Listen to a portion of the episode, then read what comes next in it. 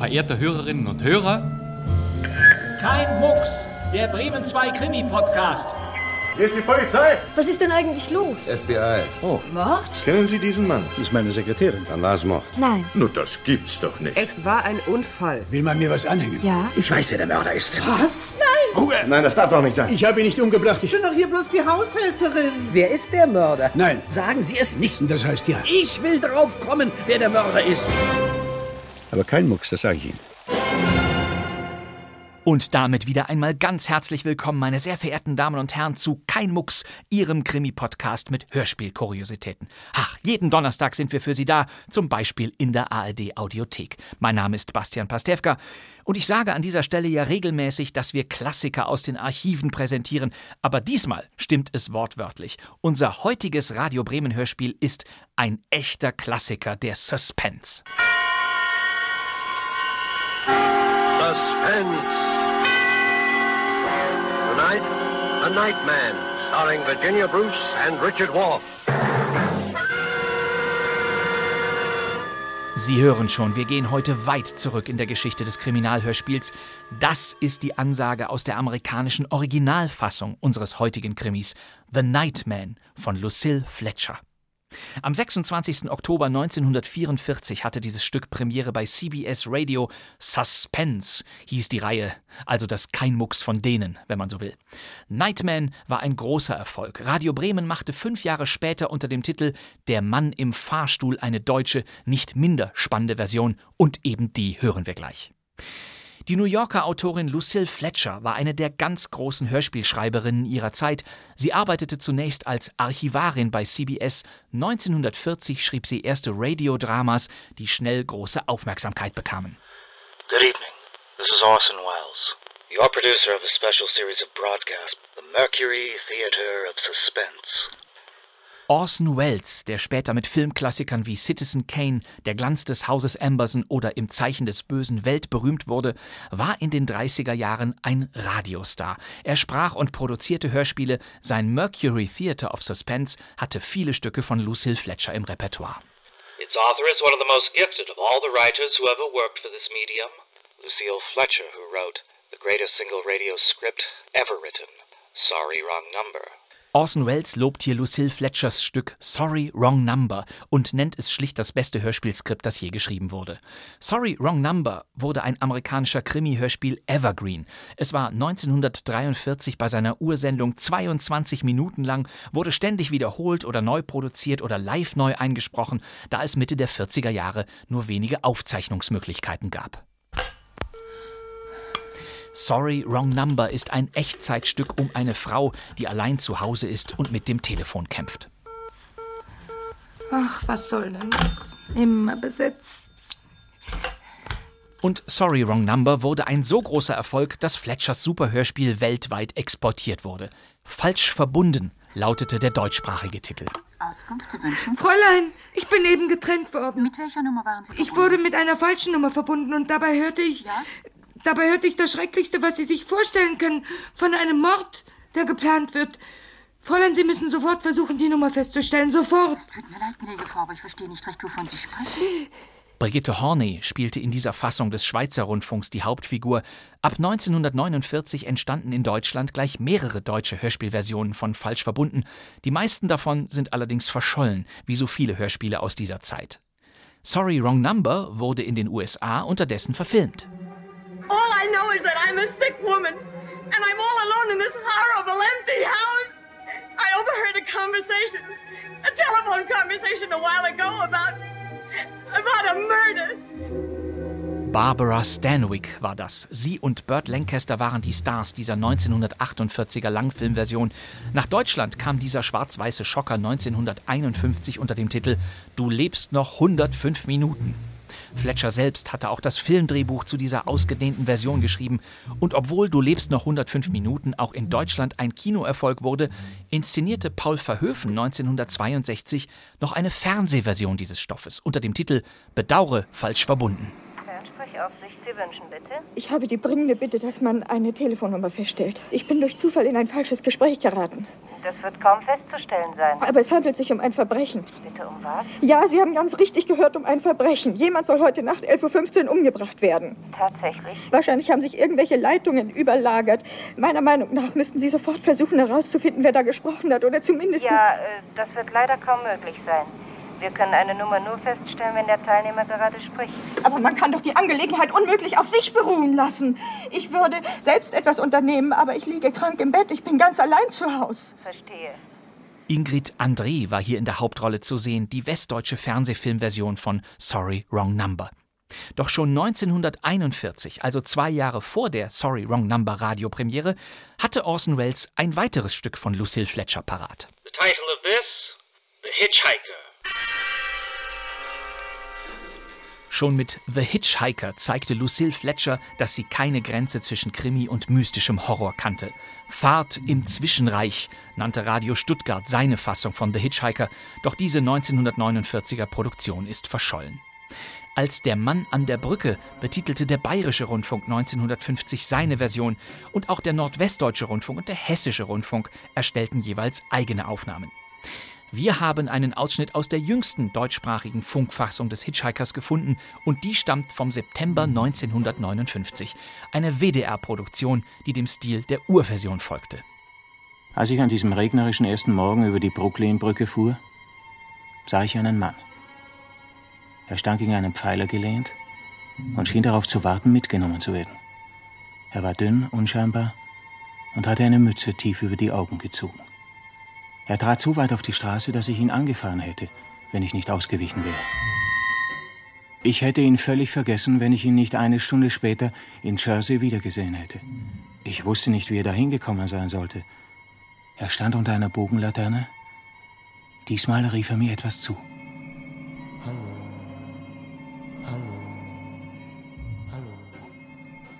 Günther Tabor sprach die Hauptrolle in Der Mann an der Straße in dieser 1959er Aufnahme des WDR. Genau wie Falsch verbunden war auch dies ein sogenanntes Monologstück, eine damalige Erzählform, in der zwar mehrere Schauspielerinnen und Schauspieler mitwirkten, aber eine Figur ganz klar im Zentrum stand, der man daher umso eindringlicher folgen konnte. Sorry Wrong Number und The Hitchhiker waren zwei der am meisten gefeierten Hörspiele von Lucille Fletcher, ein drittes entstand 1944, eben der eingangs erwähnte Nightman. Unter dem Titel Der Nachtdienst machte der WDR auch 1959 eine Radiofassung daraus, doch diese ist verschwunden. Schade, denn hier wären, wenn man den alten Besetzungslisten glauben darf, Rita Rehner, Friedrich W. Bauschulte und Helmut Peine zu hören gewesen. Das ist ja das Bedauerliche an den unzähligen verschollenen Unterhaltungshörspielen aus der Anfangszeit des Rundfunks. Neben dem hässlichen Löschvermerk stehen immer noch die Namen der Schauspielerinnen und Schauspieler, die bei der Ursendung dabei waren. Ein Glück, dass Radio Bremen diesmal anders vorging. Der Mann im Fahrstuhl ist die einzige erhaltene Aufnahme von The Nightman aus Deutschland und damit zugleich das älteste erhaltene Lucille Fletcher Stück aus bundesdeutschen Radioarchiven. Und ich verrate Ihnen was, das hört man auch. 1949 wirkt Mono noch knistriger für heutige Ohren als, sagen wir, ein Radio Bremen Krimi von 1955. Die alte Mikrofonierung klingt, als würden die Darsteller in einen Metallbehälter sprechen. Die Eröffnungsmusik lässt Schlimmes erahnen, denn sie ist einfach brutal verzerrt. Aber ich verspreche Ihnen, es wird ganz, ganz schnell besser und Sie werden Ihre Freude an unserem Hörspiel haben. Und hier kommt es auch schon.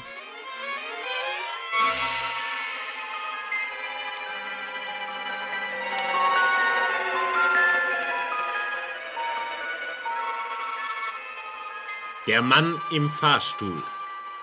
Ein Kriminalhörspiel von Lucille Fletcher in einer Übersetzung von Hans-Herbert Westermann.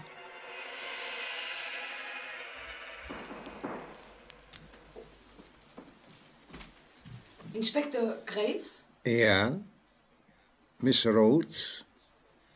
Kommen Sie bitte herein und nehmen Sie Platz. Danke. Ich äh, störe Sie ungern, aber äh, ich bin ganz hier herausgekommen, um mit Ihnen zu sprechen. Man wollte mir am Telefon keine Auskunft geben. Ich weiß. Wissen Sie auch, warum ich gekommen bin, Inspektor? Bis zu einem gewissen Grade ja. Sie glauben, dass einer unserer Gefangenen, Tom Nixon, entkommen ist. Wer ist entkommen? Das weiß ich so genau, wie dass ich hier sitze. Ich habe ihn gesehen. Er ist frei. in New York, gestern.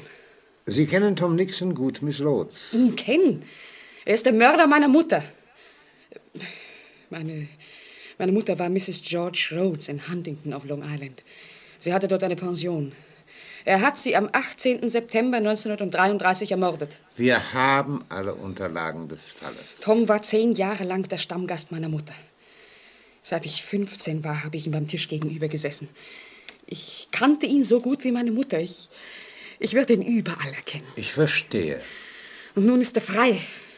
Er ist frei. Auf, auf irgendeine Art muss er entkommen sein. Vielleicht. Ich, ich weiß es nicht, wie er herauskommen konnte, aber er ist hinter mir her. Ich bitte Sie, Miss Rhodes. Inspektor Graves. Vor zehn Jahren, als meine Mutter gefunden wurde, wusste ich es. Es konnte nur Tom gewesen sein. Ich habe gegen ihn ausgesagt. Ich war der Haupt, praktisch der einzige Zeuge bei der Verhandlung. Und als sie ihn verurteilten, lebenslänglich, hat er geschworen, mich umzubringen. Vor allen Leuten hat er geschworen, mit mir abzurechnen. Seit zehn Jahren habe ich in tödlicher Angst gelebt. Ich habe die Zeitungen auf Nachrichten von Gefängnisausbrüchen durchsucht. Ich bin von einer Wohnung in die andere gezogen. Ich, ich habe nur wenige Freunde gehabt. Er, er hat mich verfolgt wie ein Schatten, obwohl ich mir sagte, dass er eingesperrt ist. Hier eingesperrt für immer. Und nun ist er frei. Sagen Sie mir bitte genau, Miss Rhodes, wo haben Sie den Gefangenen gesehen? Das ist es ja. Deshalb weiß ich ja, dass er hinter mir her ist. Ich habe ihn in meinem eigenen Hause gesehen. Das heißt, in dem Mietshaus, in dem ich wohne. Was? Er hat dort eine Stelle. Er macht nachts den Fahrstuhldienst. Dadurch wird ja alles so grauenhaft. Ich bin nicht verheiratet, Inspektor. Ich bewohne ganz allein eine kleine Dreizimmerwohnung im 18. Stock. Neulich, äh, ungefähr vor einer Woche, kam ich nachts allein nach Haus. Aus dem Kino. Es war nach zwölf. Die große Eingangshalle war wie ausgestorben. Seit dem Kriege ist nachts kein Pförtner mehr da. In einer Ecke, nahe am Fahrstuhl, lag ein Mann auf den Knien und scheuerte. Er hatte mir den Rücken zugekehrt.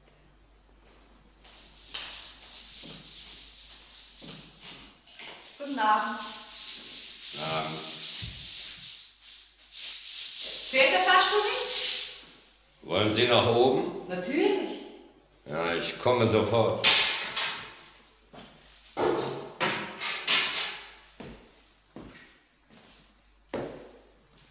So. Welcher Stock, bitte?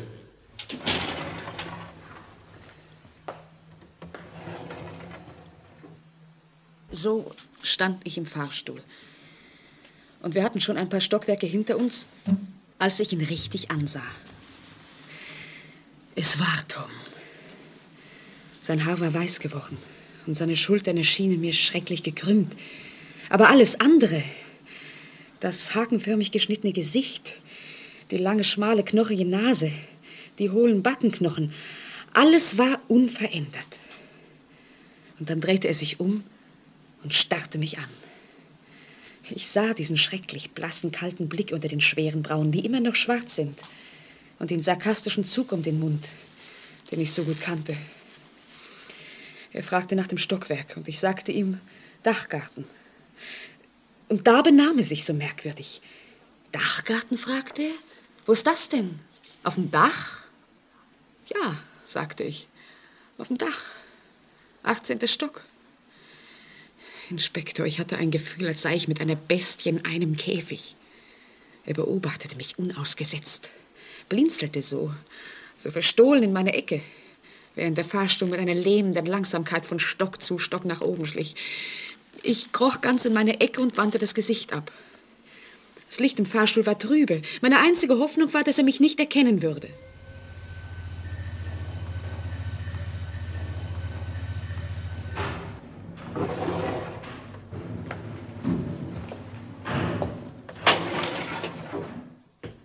So, da wären wir. Im Dachgeschoss. Schönen Dank. Gute Nacht. Gute Nacht. Sie, Sie können wieder nach unten fahren. Ich brauche nichts mehr. Danke. Was ist denn? Haben Sie Ihre Schlüssel vergessen? Nein, nein, Sie sind hier in meiner Tasche. Ich, Ich muss sie sofort finden. Soll ich Sie reinlassen? Mich reinlassen? Oh nein, um Gottes Willen, ich... Ich habe einen Passschlüssel für alle Wohnungen. Das macht mir nichts aus. nein, danke, ich... Äh, nein, nein, oh, oh, hier sind Sie schon.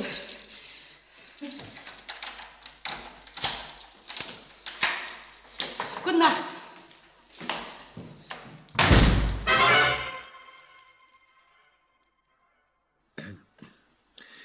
Damals haben Sie ihn also zum ersten Male gesehen? Ja, ich wäre am liebsten gestorben. Ich wusste nicht, was ich machen sollte. Und das war alles, was er tat oder sagte? Ja, aber es war nicht so sehr, was er sagte, sondern diese entsetzliche Ähnlichkeit und das Gefühl, dass er nur mit mir spielte, dass er mich quälte wie eine Katze eine Maus. Inspektor, ich, ich hatte nicht einmal ein Telefon.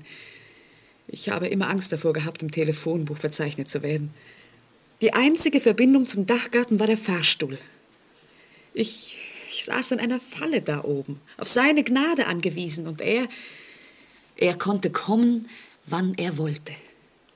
Was machten Sie? Ich verbrachte die Nacht an eine Wand geduckt, mit einem kristallenen Parfümzerstäuber in der Hand und wartete darauf, einen Schlüssel in meinem Schloss knacken zu hören. Und am nächsten Morgen?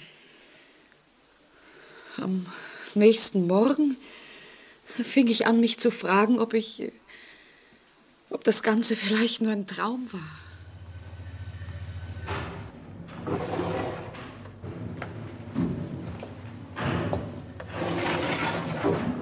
Guten Morgen, Miss Rhodes. Guten Morgen, Gallagher.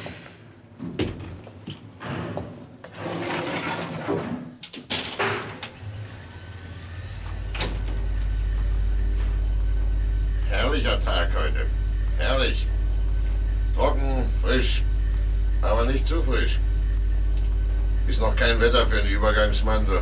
Nee, noch nicht.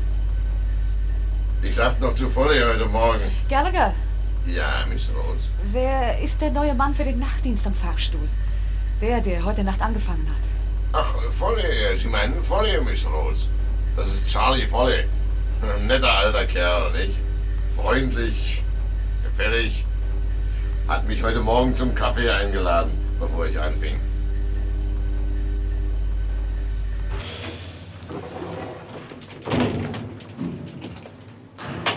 Guten Morgen, Miss Rhodes. Guten Morgen.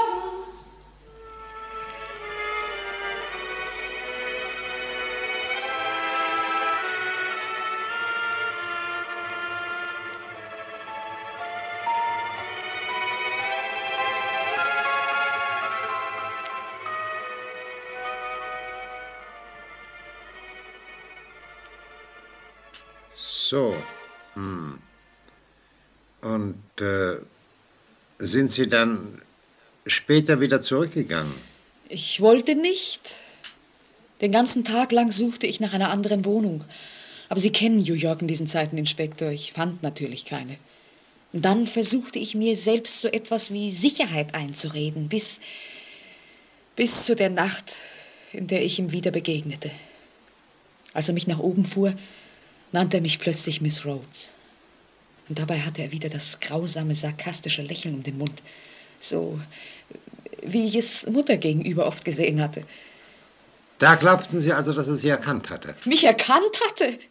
Inspektor, ich, ich habe mich nicht verändert. Ich bin höchstens ein bisschen dünner geworden, aber verstehen Sie denn nicht? Er war doch nur gekommen, um mich endlich zu erwischen. Er hatte die Stelle nur deshalb angenommen, berechnet, geplant. Es war nur eine Frage der Zeit, wann er es tun würde. Wann das Beil fallen sollte. Er griente unentwegt. Als ich aus dem Fahrstuhl stieg, ich, ich rannte fast in meine Wohnung und schlug die Tür hinter mir zu. Und dann, auf einmal. Wer ist das? Wer ist da denn?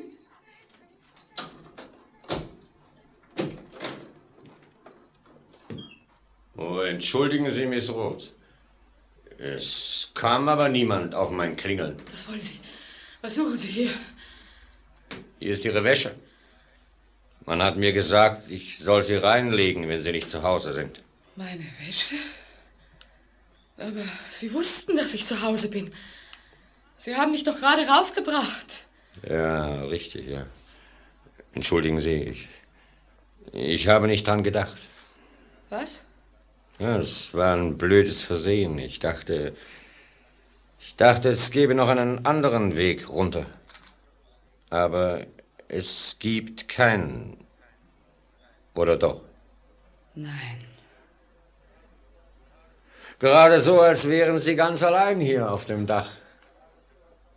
Ja. Tom, wenn Sie näher kommen, dann bringe ich Sie um. Verstehen Sie mich? Ich werde Sie mit meinem bloßen... Was war das? Gehen Sie! Gehen Sie! Das ist meine Klingel. Ich werde besser gehen.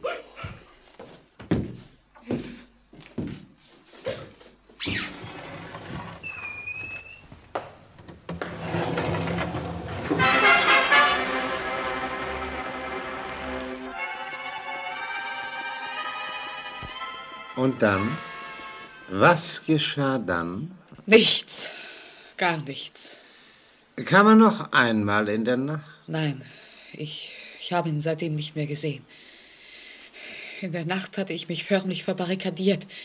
Ich, ich dachte daran, über die Feuerleitern vom 18. Stock nach unten zu klettern, aber dann hatte ich Angst davor, ihm in der Dunkelheit zu begegnen. Und ich, ich wusste auch nicht, wo die Treppen hinführen. Vielleicht in den Keller. Und da wäre ich ebenso hilflos gewesen. Es war zu dumm, dass Sie kein Telefon hatten. Am nächsten Morgen konnte ich telefonieren. Aus einer Zelle an der Ecke.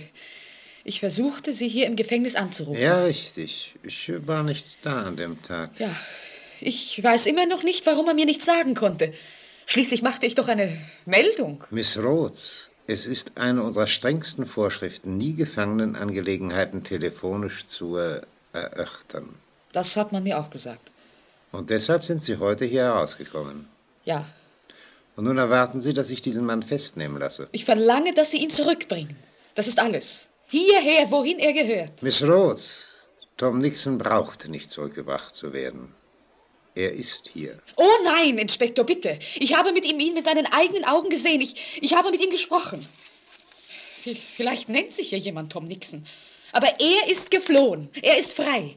Ich weiß es. Wollen Sie bitte mit mir kommen, Miss Rhodes? Nein, nein, ich will ihn nicht sehen. Ich will nicht seine Zelle sehen oder mit irgendjemandem sprechen oder. Tom Nixon ist tot, Miss Rhodes. Ah. Er wurde auf dem Gefängnisfriedhof begraben. Ich möchte, dass Sie sein Grab sehen.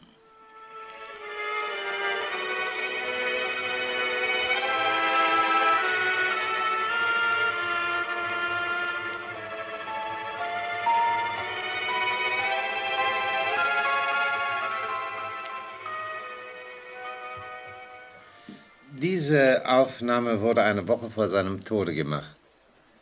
Sie sehen, er war ziemlich zusammengefallen. Er war während des ganzen letzten Jahres im Hospital. Gegens Ende wurde er sehr religiös und betete oft stundenlang. Betete?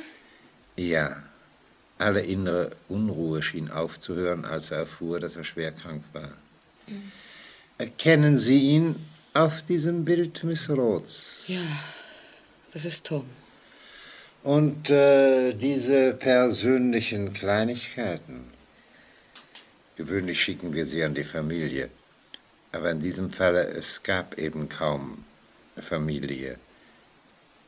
Erkennen Sie die Sachen?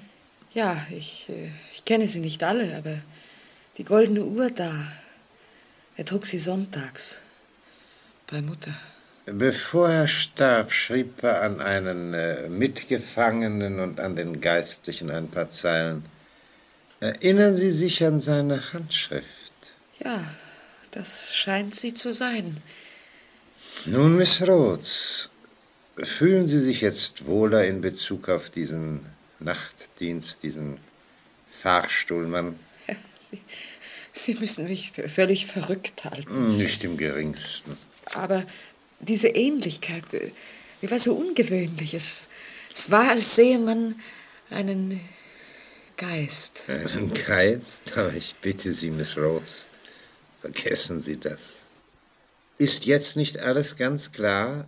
wo Sie den drucklos sind? Dieser arme Nachtdienst hat nichts Ungewöhnliches gesagt oder getan. Es war nur, nun, äh, Sie scheinen unter einem gewissen Schuldkomplex zu leiden. Schuldkomplex? Ich habe nichts verschuldet. Was ich meinte war, dieser Tom beschäftigt seit zehn Jahren Ihre Gedanken. Sie haben gegen ihn ausgesagt. Er hat Ihnen gedroht und so haben Sie ihn allmählich überall gesehen. Nein, nein, nur dies eine Mal. Nur während der paar Nächte. Also gut. Aber nun kennen Sie die Tatsachen. Das sollte Ihre Vorstellungen ein für allemal vertreiben.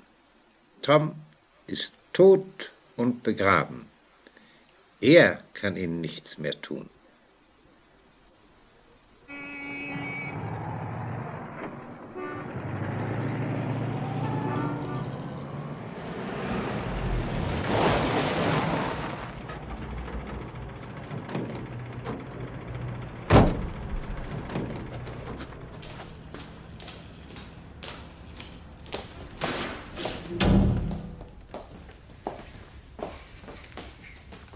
Guten Abend, Charles.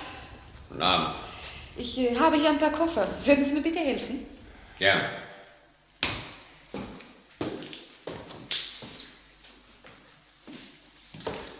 Ist das alles? Ja, danke. Hier, das ist für Sie, Charles. Danke, ich nehme keine Trinkgelder. Oh, das ist in Ordnung. Ich möchte, dass Sie es nehmen. Der Hausmeister wird sicher nichts dagegen haben. Der Hausmeister hat nichts damit zu tun.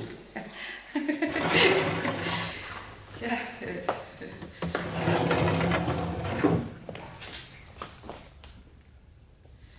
Was, fahren wir nicht? Doch. Sofort. Sie waren verreist? Wieso? Oh, äh, ja, ein bisschen. Sie waren ziemlich lange weg. Ich war bei Bekannten. Auf dem Lande.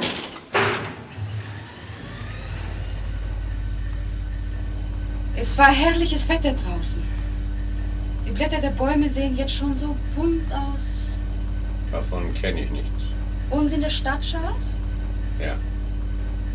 Und übrigens, ich heiße nicht Charles. Nun, wir scheinen oben zu sein. Nein, wir sind nicht oben. Warum halten wir denn? Fahrstuhl ist stecken geblieben. Kein Strom. Stecken geblieben? Tja, Aber wie kam denn das? Solange ich hier wohne, hat es das noch nicht gegeben. irgendwann muss das ja wohl mal kommen. Was werden wir nun tun? Was wollen Sie tun? Warten, Warten? warten. Bis irgendjemand kommt und merkt, dass der Fahrstuhl festsitzt und den Hausmeister ruft. Es, es kann ja Stunden dauern. Hm. Es kann. Oh, oh nein! Hilfe! Hilfe! Ist denn da nicht? Das können Sie sich sparen. Die meisten Leute sind jetzt schon im Bett.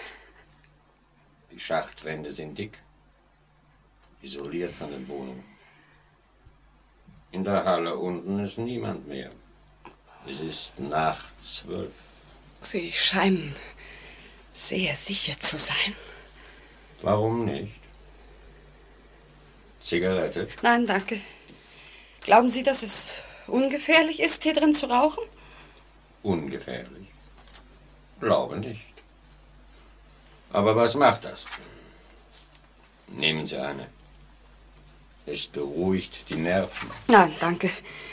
Die Luft ist hier so dick. Sie sind ein bisschen nervös, ne? Nein, ich glaube wirklich, es gibt keinen Grund zur Befürchtung. Früher oder später muss ja jemand kommen. Sicher. Es ist nur dieses Warten und diese Spiegel und dieses Eingeklemmtsein. Sie sind doch nicht etwa meinetwegen nervös. Oh, nein, natürlich nicht. Aber Sie waren ziemlich aufgeregt damals in der Nacht, In der Nacht? als ich unerwartet in Ihre Wohnung kam. Oh, Das, ja, das, äh, das war ein Versehen. Ein Versehen? Ja, ich dachte, Sie, Sie wären jemand anderes. Ein, äh, ein Bekannter, vor dem ich mich immer gefürchtet habe. Oh.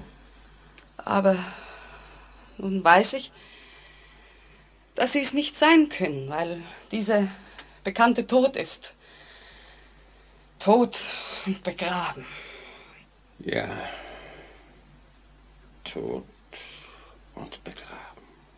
Ja, Wie hieß er? Vielleicht kenne ich ihn. Was das? Nur das Licht. Ich dachte mir, dass es mal ausgehen würde. Nein, nein, die, die können doch nicht. Die, ich, kann, ich kann doch hier nicht allein bleiben mit Ihnen die- in der Dunkelheit. Sie haben also doch Angst vor mir. Nein, nein. Sie sagten doch, dieser Mann wäre tot und begraben. Er ist es auch. Er ist. Ich sah sein Grab. Sein. Warum schreien Sie denn so? Ich schrei ja gar nicht. Es. Es. Es ist nur so dunkel hier. So stickig, so unheimlich, so. Was haben Sie mit diesem Bekannten gemacht, da Sie solche Angst vor ihm haben? Gemacht? Nichts? Nein? Er war's. Er hat mir gedroht. Er war ein Mörder. Er hat meine Mutter kaltblütig ermordet. Vor zehn Jahren. Er hat zehn Jahre lang bei uns gewohnt. Und eines Nachmittags. Bewegen Sie sich nicht! Bewegen Sie sich doch nicht. Bewege mich ja gar nicht. Eines Nachmittags. Da kam ich nach Hause. Und da lag meine Mutter auf dem Flur. Und die Kehle war Und weiter? Ich halte es nicht aus. Ich kann nicht mehr. Ich kann nicht. Tom. Du bist Tom. Nicht? Du. Ich dachte, Ihr Bekannter ist tot und begraben. Oh, hör auf, mit mir zu spielen. Hör auf, mich zu quälen. Sag die Wahrheit. Du bist geflohen. Nicht? Du bist nicht gestorben. Es war irgendein anderer. Ein fremdes Grab, wie ich es gedacht hatte. Du bist entkommen und hast mich hier gefunden.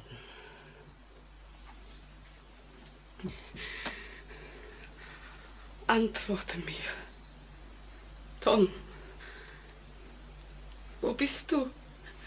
Ich, ich kann dich nicht sehen. Ich, ich kann nicht. Nein! Tom, nein, ich hab das nicht gewollt. Ich wollte nicht. Ich, ich wollte dich nicht einschicken. Ich. Oh, es, es war nur, weil ich dich liebte. Tom, blind, hemmungslos, seit Jahren. Und ich hasste Mutter. Ich hasste dich, weil du sie liebtest. Es war ich. Ich. Ich wollte mich an euch beiden rächen. Darum habe ich sie getötet und dich beschuldigt.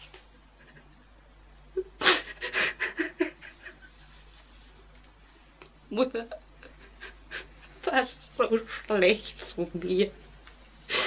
Sie hat mich unten gehalten und mich abwaschen lassen und mir die ganze schwere Arbeit aufgehalst in dieser verfluchten Pension. Sie hat mich behandelt wie eine Sklavin und sich aufgebläht vor dir, vor meinen Augen. Wenn du mir nur ein nettes Wort gesagt hättest. Tom, während der Verhandlung. Nur, nur ein Wort, dass ich gewusst hätte, dass, dass du mich liebtest.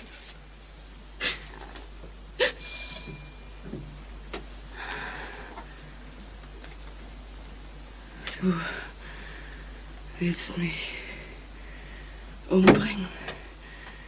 Tom, du willst. Nein,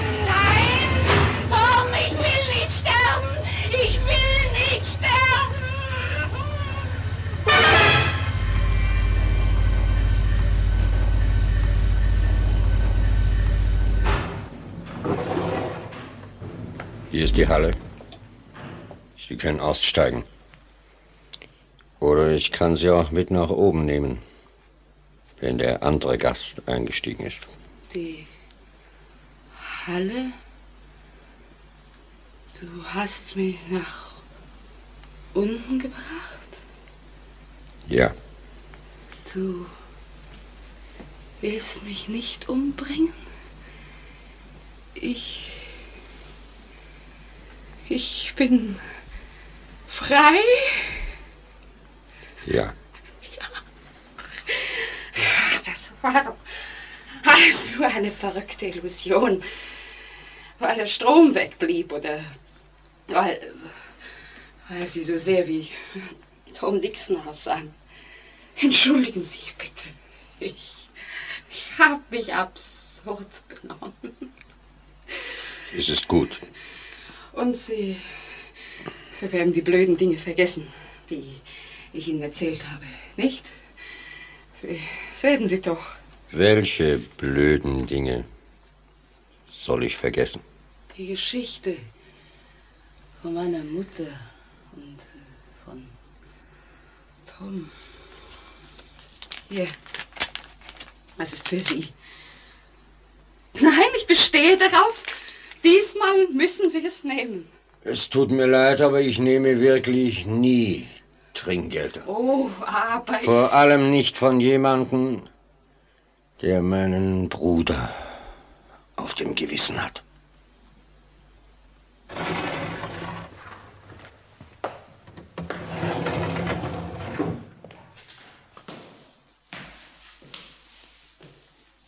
Guten Abend, Inspektor Graves.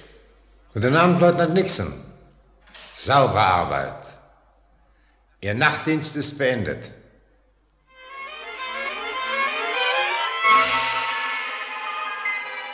Wir brachten Ihnen das Kriminalhörspiel Der Mann im Fahrstuhl von Lucille Fletcher. Die deutsche Übersetzung besorgte Hans-Herbert Westermann. Die Personen der Handlung sprachen Ursula Noack, Ernst Karchow, Kurt Max Richter und Ludwig Hein. Toningenieur Heribert Tannenbauer, Regie Gerd Westphal.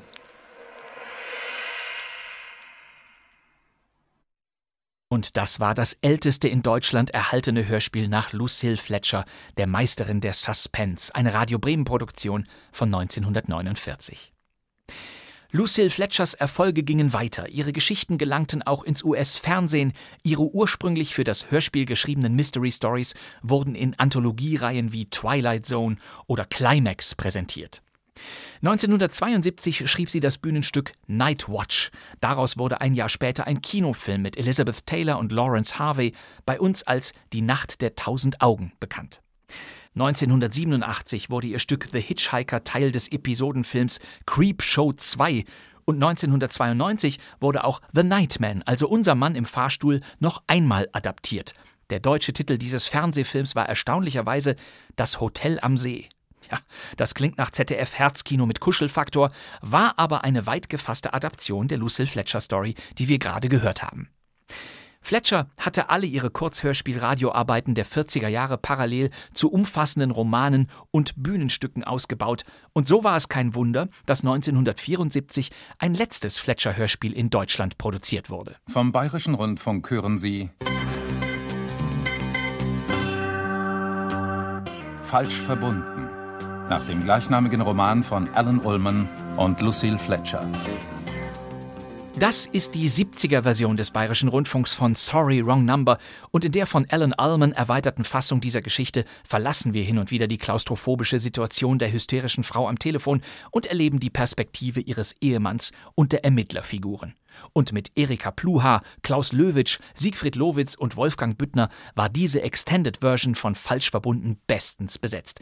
Klaus Löwitsch ist einer meiner Lieblingsradioschurkenfiguren und so klang er 1974. Sie werden Schluss machen, wenn ich die Anordnung dazu gebe. Ich möchte, dass wir uns über diesen Punkt restlos klar sind. Wenn ich sage Schluss, dann hören wir auf, nicht früher. Tja, dann würde ich sagen, wir machen jetzt Schluss.